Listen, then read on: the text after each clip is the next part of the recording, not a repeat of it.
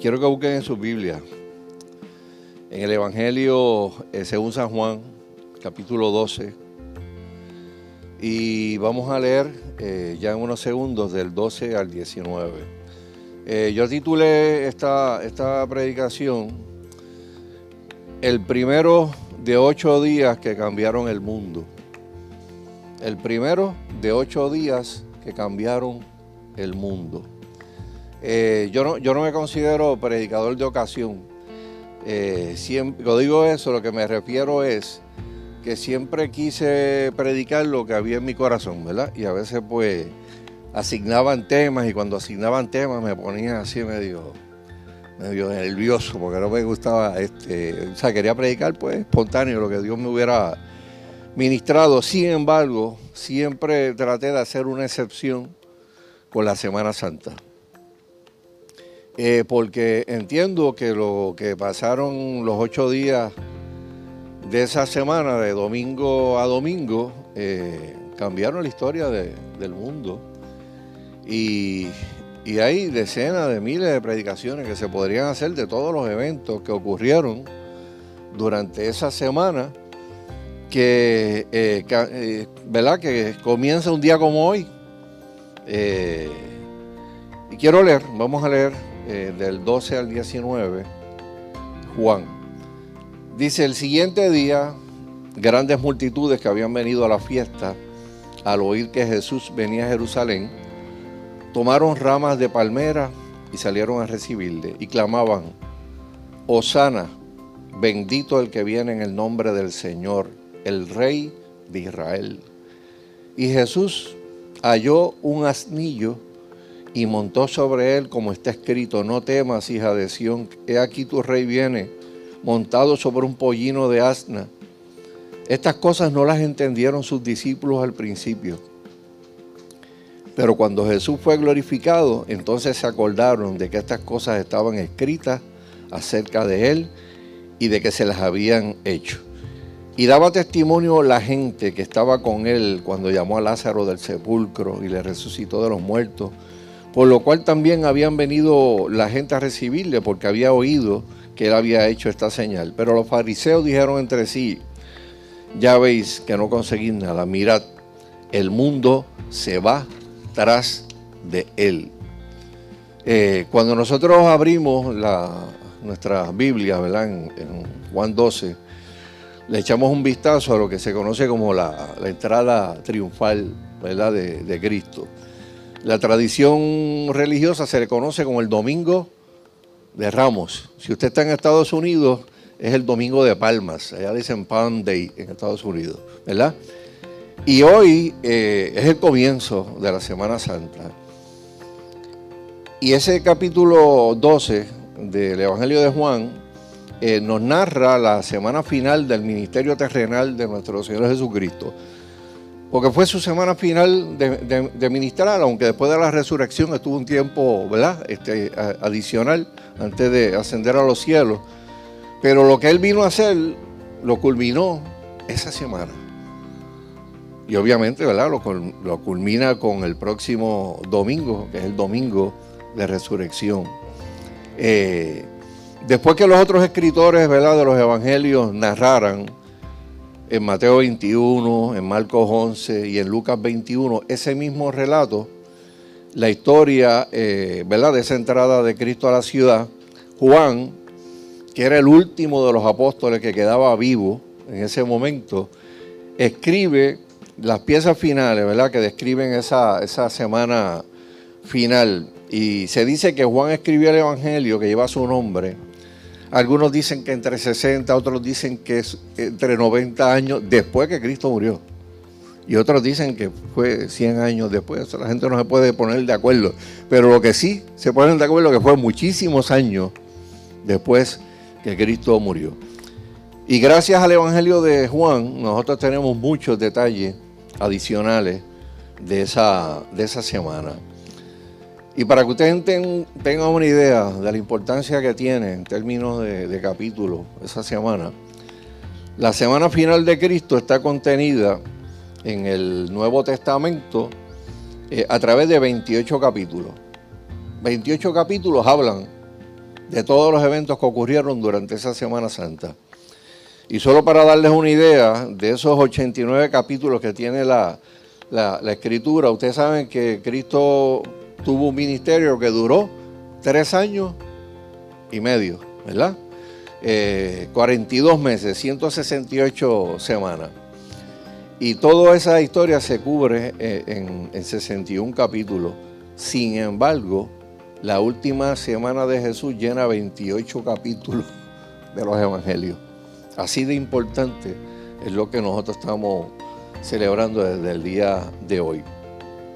En otras palabras, conocemos más de la historia de Jesús de su última semana que de cualquier otra de todas las historias que, de las muchas historias, ¿verdad? que él protagonizó. Esta entrada triunfal de la que nos habla Juan en el capítulo 12 eh, da inicio al conteo de la semana más grande que ha habido en la tierra desde el momento de la creación, ¿verdad? Y aunque reconocemos que la creación del universo por la palabra de Dios en seis días, ¿verdad? Porque el séptimo descansó, eh, es una de las cosas más espectaculares, ¿verdad? Que se han dado donde todo lo que vemos y lo que no vemos fue creado por la palabra de Dios. Dios dijo, sea esto, sea aquello, sea lo otro, ¡pay! Y salió el universo y los planetas y todas las cosas que ni con los telescopios han podido observar. Eso es poderosísimo. Pero obviamente eh, tenemos también que reconocer que después de la creación entró el pecado a este mundo. Cuando el hombre desobedeció a Dios, y esto eh, quedó atado, el hombre quedó atado al pecado y a sus consecuencias, ¿verdad? Y como dice la Biblia en el, en el libro de Romanos, toda la creación gime a una y a una está con dolores de parto hasta ahora, esperando la adopción, esperando la redención, ¿verdad? Eh, y nosotros vivimos ahora mismo en un mundo que está caído. Eh, y pasamos muy buenos momentos en este mundo, ¿verdad? Pero también llegan otros momentos que son parte de los resultados de la caída del hombre, donde hay dolor, donde hay enfermedad, donde hay pérdida, donde uno ve injusticias que se cometen en el mundo. Y las criaturas de esa creación del verso que habla Romanos, eh, nosotros, consciente e inconscientemente anhelamos porque llegue el día de la liberación de ese pecado. ¿Cuántos anhelan ese día? Donde la presencia del pecado ya no esté. Se acabaron las tentaciones, se acabaron las enfermedades, se acabó todo. Llegó la, perfección nuevamente, el estado original antes, ¿verdad? De la creación. Eh, obviamente, en medio de, ese dilema ¿verdad? existencial que tiene el hombre, llega una buenísima noticia en ese primer día de la última semana del ministerio terrenal de Jesús. Una buena noticia que, que llegaron a reconocer muchos de los que vivieron ese día, ¿verdad? Que reconocieron que ese que estaba entrando por esa puerta a la ciudad de Jerusalén era el Mesías prometido era el rey que había sido anunciado. Y lo recibieron como tal. Lo adoraron, le tiraron palmas, alabanza, ¿verdad? Lo, lo, honraron de una forma increíble. O sea, el domingo de Ramos Jesús entra a Jerusalén exactamente en el tiempo en que se escogían los corderos que iban a ser sacrificados durante la Pascua. Y esa es la importancia del domingo de Ramos. No es que uno vaya a la iglesia y le den una, jamita, se vaya para casa o le hagan este, una cruz, ¿verdad? Con ceniza en la frente. O, no, esa no es la importancia. O sea, la gente veía, bueno, pues el Estado, esto es que entró con un burrito y qué, lindo, ¿verdad? Se veía sentado en el burrito entrando por la ciudad de Jerusalén. No, es que el mensaje que, hay detrás de la entrada triunfal es, es increíble. O sea, Jesús se proclama como el Mesías prometido y entra a la ciudad tal y como se había escrito de él cientos de años antes. El profeta Zacarías, en el capítulo 9, verso 9, decía, alégrate mucho, hija de Sión, da voces de júbilo, hija de Jerusalén, he aquí tu rey vendrá a ti, justo y salvador, humilde y cabalgando sobre un asno, sobre un pollino, hijo de asna. Esa profecía se cumplió literalmente ese día. 575 años antes de que naciera Cristo. Esa es la precisión que tiene la palabra de Dios. Si en algo yo puedo confiar es en las promesas de Dios, en lo que está escrito en su, en su palabra. 575 años antes de que naciera Cristo. Se estaba diciendo lo que iba a ocurrir.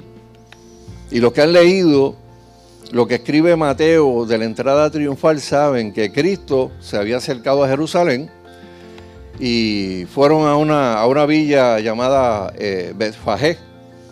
Y ahí a Cristo le, le encarga a dos discípulos que fueran a una aldea cercana y que iban a encontrar una asna atada y un pollino con ella, o sea, el hijo, el hijo de la, de la asna al lado.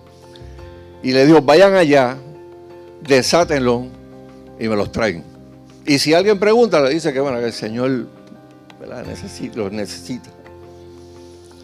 Y ahí se cumplió literalmente lo que había dicho el profeta Zacarías. Hermano, Jesús no pudo escoger una manera más extraña que esa para entrar a Jerusalén. Me imagino los soldados romanos burlándose, riéndose. Decían a Dios, pero este, este no es el hombre que le dicen el rey de los judíos. Este no es el Mesías prometido. Este no es el que algunos de los emperadores tienen miedo de que se forme un revolú aquí en, Judea, por, porque ¿verdad? es el cumplimiento de las promesas de los judíos. ¿Cómo este individuo entra a la ciudad que es símbolo del judaísmo, encima de un pollino, la cría de, una asna. Los burladores tenían que haber dicho, eh, pero un rey entrando en un, encima de un pollino. ¿Por qué no en un flamante caballo de guerra? Donde se montaban los generales del ejército romano, donde se montaban los emperadores y los recibían que eran animales, ¿verdad?, que, impresionaban. Porque el profeta Zacarías había dicho que la entrada era de un Dios justo y de un Dios humilde. Y esa asna representaba humildad. Ese es el Señor que nosotros le servimos, hermano. Justo, salvador, humilde, sentado sobre un pollino, en lo que sería el primer día de una semana que cambiaría el mundo para siempre. El domingo de Palmas, hermanos, un día de triunfo, porque fue un día donde Jesús fue adorado, fue un día donde Él se presentó como Cordero de Dios, el Cordero que sería sacrificado por los pecados del mundo. ¿Qué mensaje, verdad, tiene que quedar claro en nuestras vidas en relación a lo que recordamos un día como, como hoy? Pues mire, es claro y es sencillo y lo repitió Jesús desde el inicio de su ministerio. Si no nos postramos en humillación ante el Cordero de Dios, que fue sacrificado por nuestros pecados, lo único que nos queda es enfrentarnos al juicio divino, porque ya lo hizo todo, lo hizo todo para que nosotros pudiéramos ser salvos. Ese mismo Cristo que entró a Jerusalén triunfalmente un domingo, que fue sacrificado un viernes y que resucitó el domingo, regresa nuevamente, hermano. Cristo vuelve y su, y su galardón con él para todos aquellos que le reconocieron como el Salvador y el Señor de sus vidas. ¿Cuántos aquí pueden decir que Cristo es el Señor y el Salvador de sus vidas? ¿Ven? el domingo en que se anticipaba la fiesta y, celebración judía de la Pascua, todos los judíos que vivían eh, se congregaban, ¿verdad? Y, y tenían que escoger ese domingo el cordero que sería ofrecido en remisión por sus pecados. Eso lo hacían ese domingo.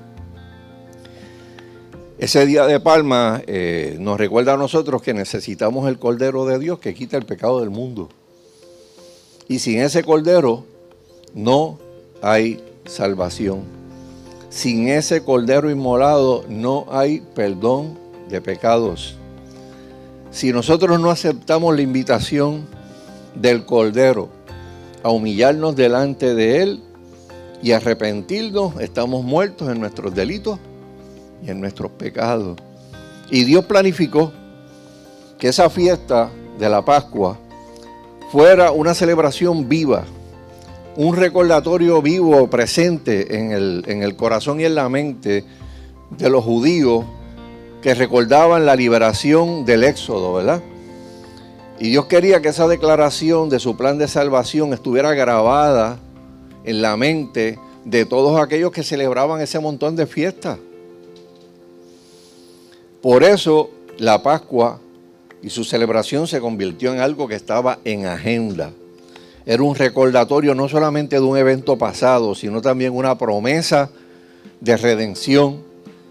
Y Dios diseñó esa Pascua lo que celebramos, eh, eh, Dios diseñó el momento de la, Pascua, de ese sacrificio del Cordero, para que toda persona que fuera judía, después los gentiles, nosotros, tuviera engranado en su interior la idea de un Cordero inocente que sería escogido como nuestro sustituto y que iba a ser sacrificado en lugar nuestro. Eso es lo que significa la Pascua. Ese cordero de Pascua era la figura silente de una persona que iba a morir en una cruz. El cordero de Dios que iba a ser sacrificado en nuestro lugar. Se supone que tú y yo estuviéramos colgando en aquella cruz por nuestros pecados, por nuestra apartarnos de Dios. Y hermano, cuando se habla de pecado, la gente habla de, la gente piensa en cosas grandes eh, en homicidios, en, ¿verdad? En, cosas así, tipo vocero y tipo periódico y qué sé yo. Pecado más grande que puede cometer el ser humano es vivir de espaldas a Dios. Es no reconocer a Dios en su vida. De hecho, yo me crié en la iglesia. Y ni, tiré piedras, ni velé el guardia. Eh, me fumé un par de cigarrillos en mi vida cuando era adolescente, frente a los primos, para que me vieran, y yo, Dios mío. Y al otro me dejó curado porque lo hice en la escuela. Y me llamó el director. O para la oficina. Y lo único que yo pensaba era la vaina mía. Dios mío. Y me dijo, mira, oye, Tú eres un muchacho bueno. Tú no tienes que hacer esas cosas. Bueno, ¿sabes? Me, sorprendió. Yo pensaba que me iban a flequear, que me iban a decir que iba a llamar a, a mami. Eh, pero lo que me dijo me hizo más sentido. Oh, espérate, me dio un break. Y quedé, quedé, quedé, quedé curado de eso. Pero cuando uno viene y le predican el Evangelio, pues uno dice, pues si lo que hice fue esto yo, no andaba drogando ni andaba haciendo cosas súper terribles. Pero el mayor pecado que había en mi corazón era que estaba viviendo de espalda el propósito de Dios. Que yo le estaba diciendo, Señor, no, no, todavía no, todavía no. Este, porque yo sé que el día que me convierta, pues tiene que ser tirarme de pecho. Y yo todavía quiero hacer unas cosas. Yo todavía quiero vivir otras cosas. Eh, y esa lucha ahí interna, que el Espíritu Santo llamando a uno y uno peleando, Dios mío, pero es que lo hago, es que si lo hago no puedo volver para atrás. Porque conocía el Evangelio, sabía lo que implicaba el Evangelio. O sea, pero el pecado más grande del ser humano es vivir de espaldas a Dios. Y Dios nos da la oportunidad a través de lo que pasó en la cruz un viernes, ¿verdad? y que se predicará, ¿verdad? Durante esta semana en, muchas iglesias, de recibir el perdón y la justificación de parte de Dios en nuestras vidas. Y sabe algo, hermano, durante el evento original de la Pascua, que se registra en el libro de Éxodo capítulo 12, porque empieza toda esta historia, empieza allí, se le dio instrucciones a cada familia para que buscaran un cordero. ¿Se acuerdan de esa historia? Cada familia tiene instrucciones, te tienes que buscar un cordero, tienes que prepararlo, tienes que hacer esto, tienes que tener estos días, qué sé yo qué, después lo sacrifica. Y toda esa sangre que ese cordero vierta la tienes que recoger y tienes que ir a tu casa. Y en el dintel de tu puerta tienes que marcarlo con esa sangre. Cada familia fue advertida. Si no obedecían, cuando el destructor pasara esa noche por allí, entraría a la casa y el hijo primogénito moriría. Esa es la historia de la Pascua. Esa es la historia. Y el destructor fue un ángel que Dios envió para que, ¿verdad? Eh, eh, como parte de la secuela de la desobediencia y la obstinación de Faraón, de no querer dejar ir al pueblo de, de Israel. Aunque la Pascua se celebraba sábado, la gente tenía que escoger el domingo antes ese cordero, ese corderito que iba a sacrificar y mantenerlo con ellos según estipulaba el libro de Éxodo, ¿verdad? Así que ese domingo de Palmas de la última semana de Cristo, el día en que los judíos escogían a su cordero para la celebración de la Pascua, y que había miles y miles de peregrinos en Jerusalén, Jesús entró por la misma puerta por donde entraban los corderos que iban a ser lavados y preparados por la Pascua. Y pensemos, el cordero de la Pascua era un cordero que iba a ser crucificado, que iba a ser sacrificado. Y en el caso de Cristo fue sacrificado a través de la crucifixión. La palabra de Dios dice también que ese cordero o ese rey que iba a venir a ser sacrificado iba a ser un rey sufriente. Esto lo dice la escritura eh, en muchas profecías. Jesús entró a Jerusalén para esa semana ser cruelmente abusado, falsamente acusado, horriblemente desfigurado y finalmente asesinado en la muerte de cruz. Isaías describe que la gente lo iba a ver y no iba a ver hermosura en su rostro porque lo murieron a golpe. Le desfiguraron la cara a puño. Y la Biblia dice que eso iba a ocurrir, ¿verdad? Y Jesús entró a Jerusalén como un rey sufriente, cumpliéndose la profecía de Isaías. Y como sacrificio por el pecado del mundo, como dice Juan capítulo 1, verso 29. Dice un momento, el día siguiente, el día siguiente vio Juan a Jesús que venía a él. Y cuando lo vio de lejos, ¿qué dijo Juan el Bautista? He aquí el Cordero de Dios que quita el pecado del mundo. Hermano, no muchos entendieron lo que pasó en esa entrada triunfal, porque la mayoría estaban muy preocupada en el rito religioso de preparar el cordero para el sacrificio de la Pascua. Muy ocupados en preparar su cordero tan preocupados que no pudieron discernir que el que entraba por esa puerta era el Cordero de Dios que quitaba el pecado del mundo. A veces inclusive estamos tan ocupados en los trabajos de la viña del Señor que nos llegamos a olvidar del Señor de la viña. Y la religión tiene ese efecto en las personas. Por eso nosotros cantábamos en la calle, esto era un, era un corito de calle, no era corito de los domingos, pero se cantaba los domingos. Y le decíamos a la gente, no confunda religión con salvación. ¿Se acuerdan de corito los viejos? Porque salvación es algo que se siente. Religión la tiene mucha gente. Ven a Jesucristo que es diferente. Eso era una proclamación, ¿verdad? Que se hacía. O sea, yo no te vengo a predicar religión, yo te vengo a predicar a Cristo. Y al lugar que ocurrió en ese primer domingo de Palma, eh, muchos hoy lo aclaman con júbilo y alegría. Mucha gente le sirve a Dios con, y lo honran eh, y le sirven y dan testimonio de la, de la verdad, pero otras no. Así que este día nosotros somos confrontados con la pregunta de a qué grupo nosotros pertenecemos. Los que ignoran o los que ven a Cristo y lo adoran, eh, le dicen todas esas cosas que le dijeron todas estas personas, Osana, uh, una huella bien tremenda para, para él. Y la aplicación, hermano, hoy de esa historia es bien sencilla.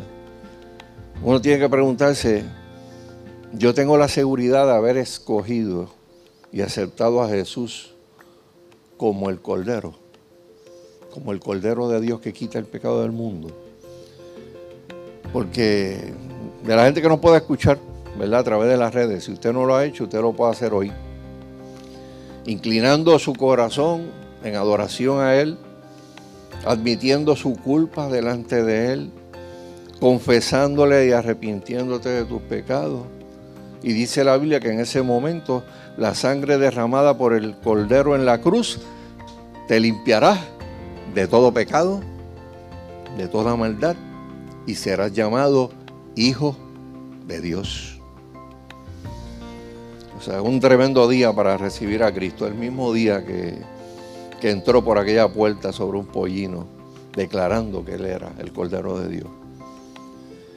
La entrada triunfal de ese domingo de, Palma es uno de los momentos proféticos más grandes en la historia de la salvación del ser humano. Jesús llegó a Jerusalén con una precisión matemática, tal y como lo profetizó el profeta Daniel. Van a ser el día tal. Miles de años pasan, boom, se convirtió. El mismo día que nació fue el día que profetizó el profeta Daniel. O sea, llegó justamente en el día que tenía que llegar para cumplir la profecía. ¿Qué me quiere decir eso a mi hermano? Jesús nunca llega tarde. Jesús llega cuando en el momento en que tiene que llegar.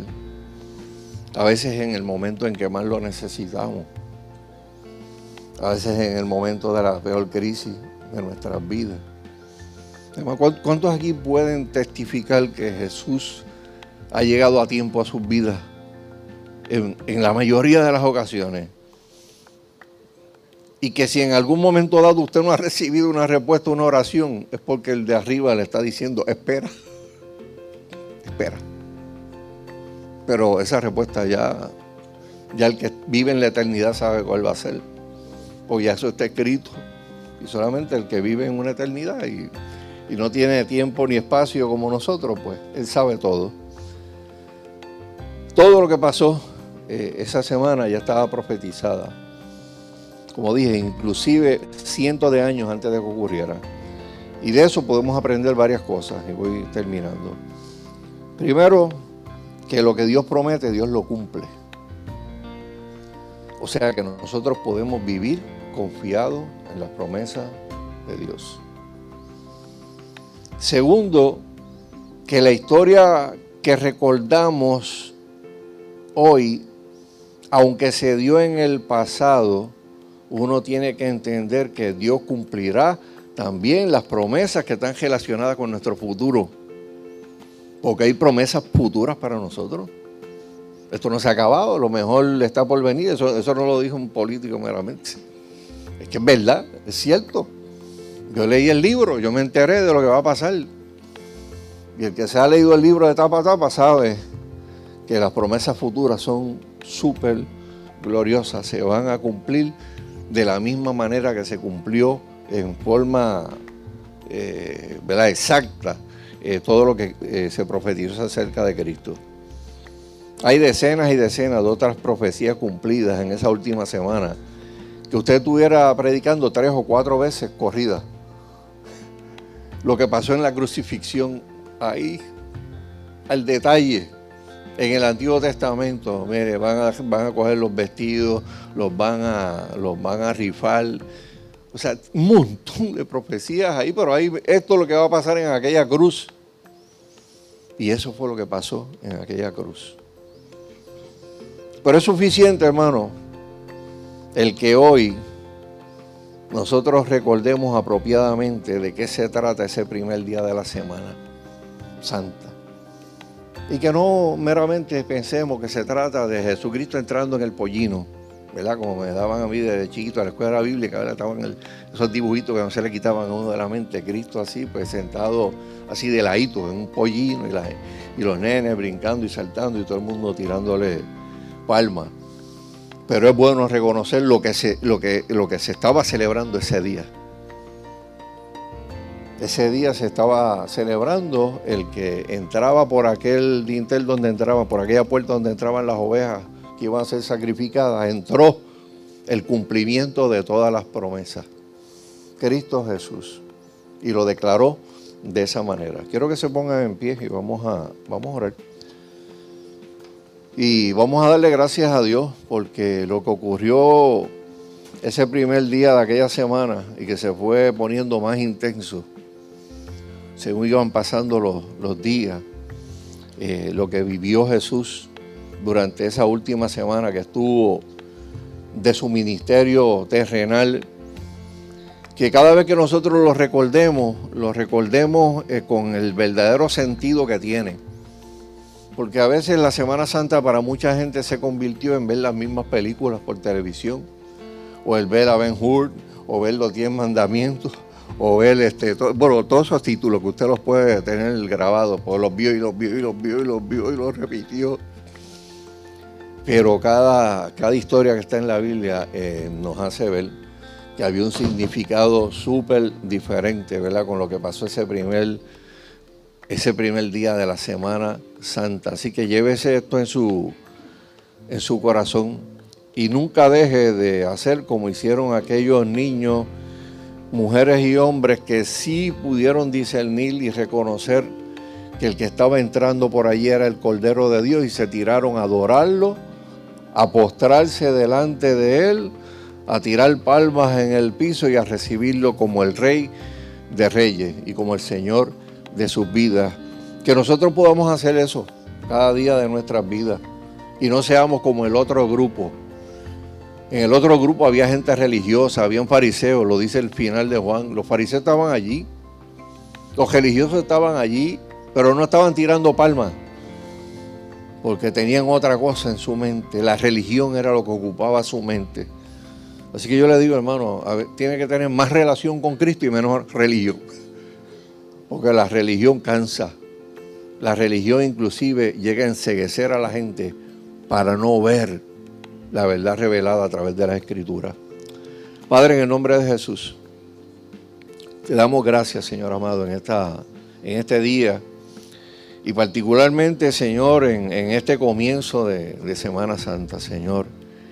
Gracias, Cordero Inmolado, por todo lo que has hecho por nosotros, Señor amado por lo que sigues haciendo, Señor amado, por haberte revelado, Señor, al hombre, por habernos dejado estos relatos en tu palabra para conocer y entender el significado de todas estas cosas que habían sido profetizadas, Señor, y anunciadas desde que el hombre cayó, Señor amado, de la gracia en aquel jardín, Señor, y pecó. Te pido Dios, Señor amado, que, vivamos, Señor amado, en nuestro corazón con esta expectativa de que podemos depositar toda nuestra fe, Señor amado, en ti y en lo que tú has declarado en tu palabra, Señor. Y prepara nuestros corazones, Señor amado, para entender, Padre, que hay otras promesas que son mucho más eh, gloriosas y lindas y preciosas, Señor amado, en la palabra, que están por cumplirse, Señor amado porque escucharemos una trompeta un día, Señor, y escucharemos eh, esa, voz tuya, Señor, llamando a tu iglesia y levantándola, Señor amado. Prepara nuestros corazones, Señor, para ese día, Señor, y para todo lo que está escrito, Señor, en el libro que va a ocurrir, Señor amado. Nunca, Señor, nos permitas a nosotros que las ocupaciones de esta vida, Señor, ni siquiera las ocupaciones religiosas que tenemos, Padre amado, nos quiten, Señor, nuestra mirada de ti. Eres el autor y el consumador de la fe, Señor amado. Porque mirándote a ti solamente, Señor, poniendo nuestra mirada en ti, Señor amado, eh, nos desatendemos de muchas otras cosas a las que le prestamos a veces atención en la vida y llegan a detenernos en nuestro caminar, Padre amado. Ayúdanos a mirarte siempre a ti. Te lo pedimos en el nombre poderoso de Jesús. Amén y amén. Dios les bendiga, hermano.